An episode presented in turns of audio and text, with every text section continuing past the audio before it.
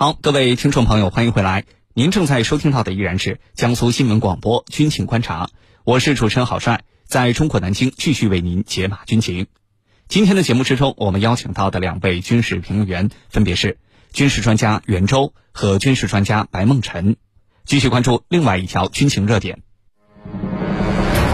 日本政府计划全面增强弹道导弹防御系统，日本的反导系统实力如何？这一举动对地区局势意味着什么？军情观察为您详细解读。据《环球时报》报道，日本政府近日已制定计划，力争在二零三一年之前全面增强现有的弹道导弹防御系统。根据该计划，为强化地面拦截网，应对日本面临的弹道导弹威胁，日本陆上自卫队的十四支地对空部队将增强导弹拦截能力。其中，特别针对中国，日本政府将重点放在了西南诸岛。计划将驻扎在冲绳县的六支部队和鹿儿岛县奄美大岛的一支部队纳入新增部署。部署完成后，加上冲绳本岛现有的航空自卫队四支部队，西南诸岛上总共有十一支部队拥有弹道导弹拦截能力，而数量增至目前的近三倍。那么，日本的反导系统综合实力到底怎么样？这一举动对于地区局势意味着什么呢？接下来我们一起关注。班老师，首先呢，请您为我们介绍一下日本的弹道导弹防御系统它的大致情况。这个系统的实力到底是一个什么水平呢？好的，呃，我们说日本的这个反导体系啊，那么它现在来讲呢，它实际上它在陆上自卫队，呃，和这个航空自卫队之间呢，主要还是以航空自卫队为主。那么航空自卫队呢，它在这个航空总队有一个叫做。这个 BMD 综合任务部队啊，这个本身就是航空总队司令官的一个兼职。那么这个呢，BMD 就是我们讲导弹防御嘛。那么但是日本现在的导弹防御体系呢，呃，一方面它基本上还是要基于美国的很多的支持啊。那么包括我们说它的这个呃早期预警的卫星也好，包括早期预警的这个 AWACS 的这个预警机也好。那么现在来讲呢，可能完全不能够脱离美国的帮助，因为你像这个加索纳基地、冲绳加索纳基地 S 幺三五，包括 WC 幺三五这些飞机，对于日本的导弹预警可能会带来一个很关键的能力啊。那么日本的这个相关的所谓红外，就是日本叫赤外线嘛，这个红外线的相关的侦察的早期预警机，现在。日本方面在推进整个计划啊，据说二零二五年以后，那么会有一些更多的型号出现，但是现在可能更多的还是要依赖美国的能力。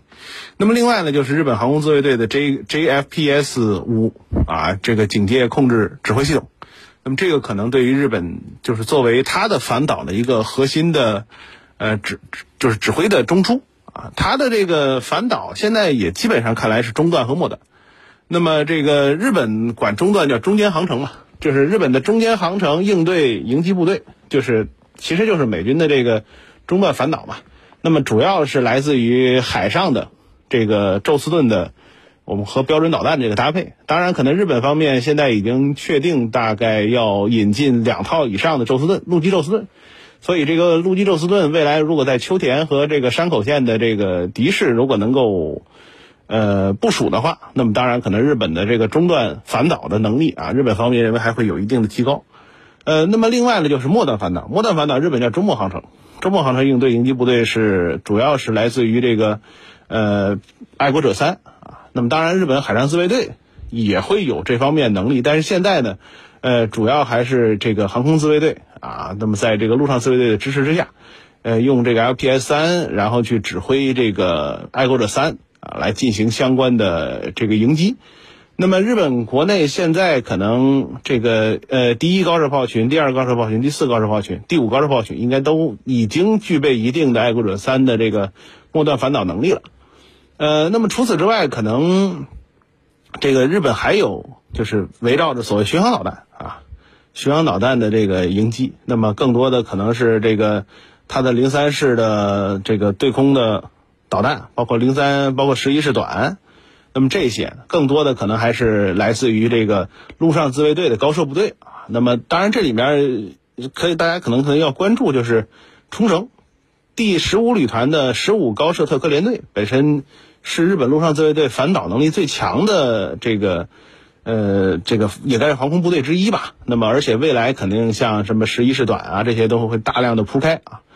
呃，那么总的来讲呢，日本现在的这个反导体系啊，它应该来说，首先我们要承认它的水平在亚洲，在整个世界都还是能够排上号的。但是其次呢，我们刚才也也其实也能看得出来，就是日本的这个体系，呃，装备大量的依赖美制，那么情报和指挥呢，几乎完全是依赖美式。所以它其实很大程度上到底是日本方面在控制，还是美国方面能控制，或者说日本脱离美国之后能不能？去完成这个相关的任务，那么这件事情其实大家是要打个问号的。好的，主持人，好，谢谢潘老师的介绍。那么日本现在提出了计划，明确的说要全面增强反导能力。那么这个计划有没有什么特殊的背景呢？为什么要在这个时间点，呃，给明确的提出来？请袁教授为我们解答。好的，日本现在提出这样一个全面增强反导能力的计划，实际上并没有什么特殊的背景。这只不过是日本一直以来的梦想，日本也为之努力了很长一段时间了。刚才白老师也给大家介绍了日本的 BMD，就是导弹防御系统的情况。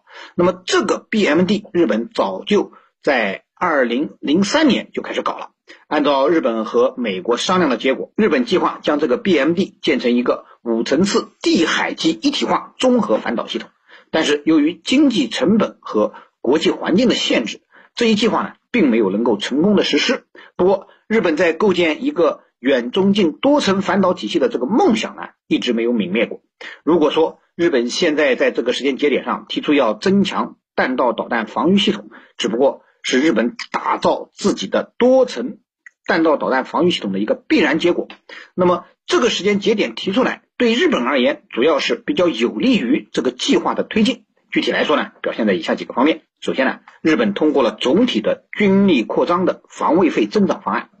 这有利于日本打造导弹防御系统获得所需要的资金。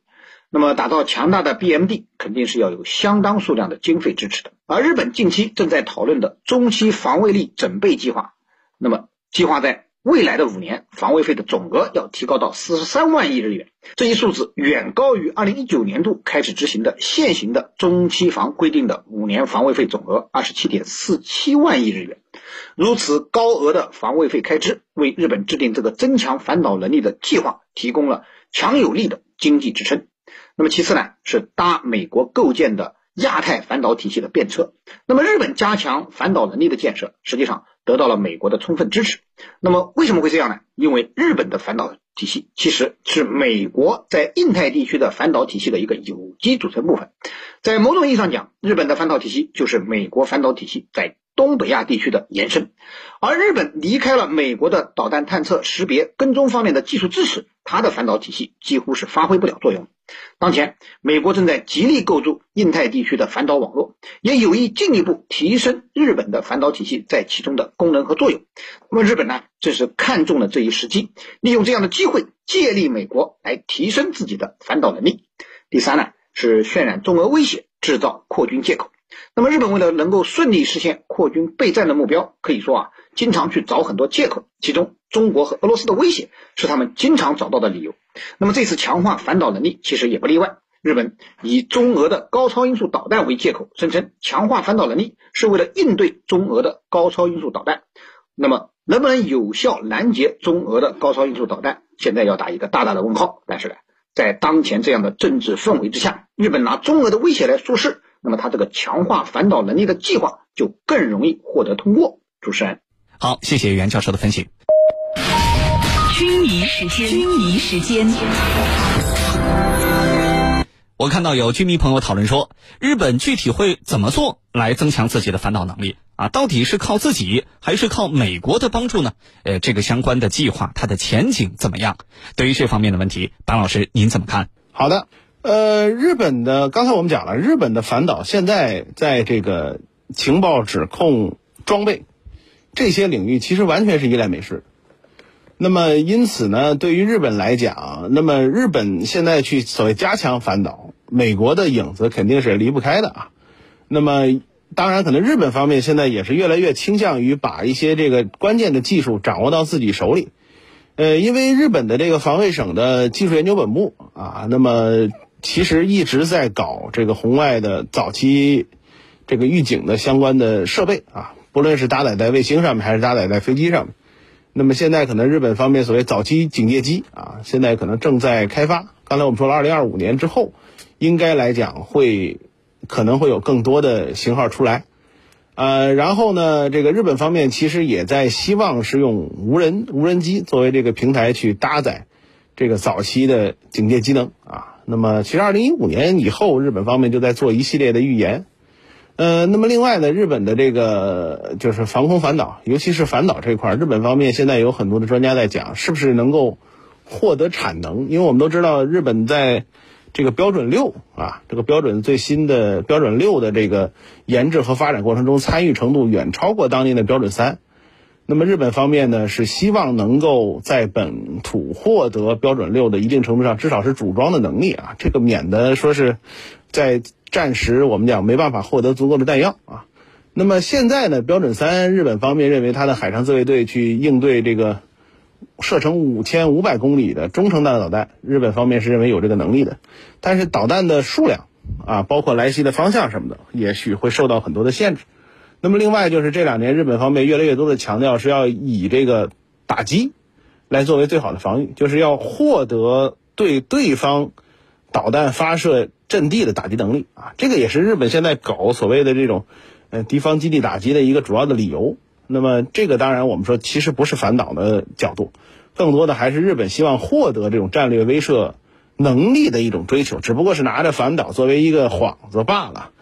呃，当然我们讲未来日本方面肯定会更多的啊，通过采购美军的装备。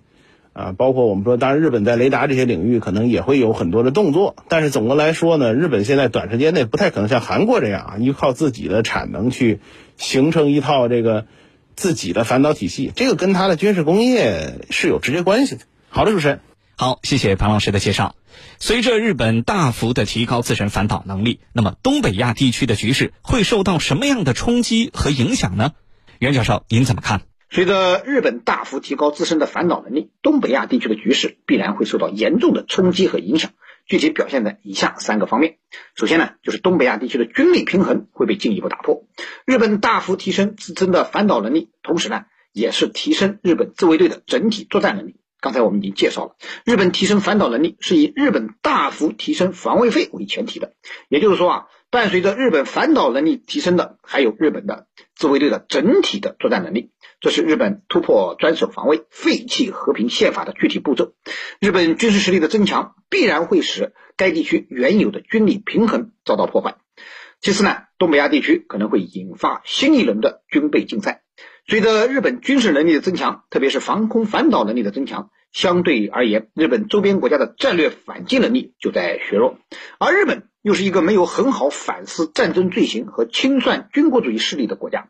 因此啊。就更会让周边国家担心日本会重蹈军国主义对外军事扩张的覆辙，而为了防止这样的局面出现，或者是即便出现了这样的情况，也能够有效的抵御日本的侵略，那么周边这些国家呢，必然会强化自身的军事力量建设。实际上，即便是同为美国盟友的韩国。也对日本的军力增强心存戒心。韩国近年来不断强化军力建设，不断更新武器装备，既有针对朝鲜威胁的这种要求，同时呢，也隐含着防范日本军事扩张的需求在里面。只不过，韩国很少提到这方面，是属于只做不说罢了。那么第三呢，还可能引发。地区的争端，在东北亚地区，国与国之间还存在着很多领海岛屿的争端。而随着日本强化自身军事实力，日本可能会在这些争端上态度更加强硬，不排除会激化矛盾，引发争端的可能。第四呢，会进一步刺激本地区的国际地缘战略争斗。那么，日本强化自身的反导能力，对于美国构建亚太反导网有着重要的意义。刚才我们也介绍了，日本的反导体系就是美国亚太反导网的有机组成部分。所以，日本强化自身的反导能力，从某种意义上讲，是在替美国充当反导先锋，使自己成为美国在印太地区实施地缘战略博弈的棋子。那么，东北亚地区的地缘战略博弈或许会因此变得更为激烈。总之，日本强化反导能力、扩充军事实力的行为，对东北亚地区而言，甚至对亚太地区乃至全球，都不是一件好事，只会让已经纷乱不堪的世界变得更加动荡不安。主持人。好，感谢两位军事评论员在今天节目之中的精彩点评。以上呢就是本期军情观察的全部内容。我是主持人郝帅，代表节目编辑魏青、赵晨，感谢您的锁定收听。更多的广播节目、优选音视频，还有大蓝鲸商城，请您下载登录大蓝鲸 APP。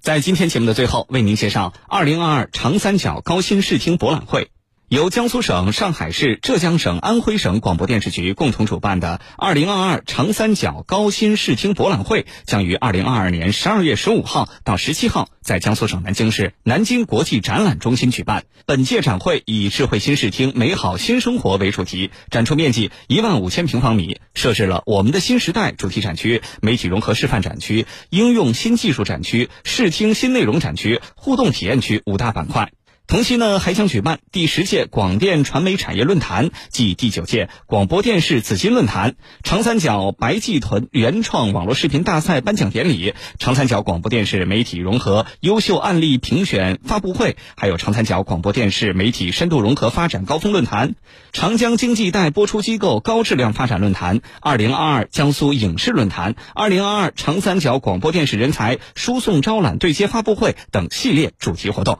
好，各位听众朋友，我们明天节目再见。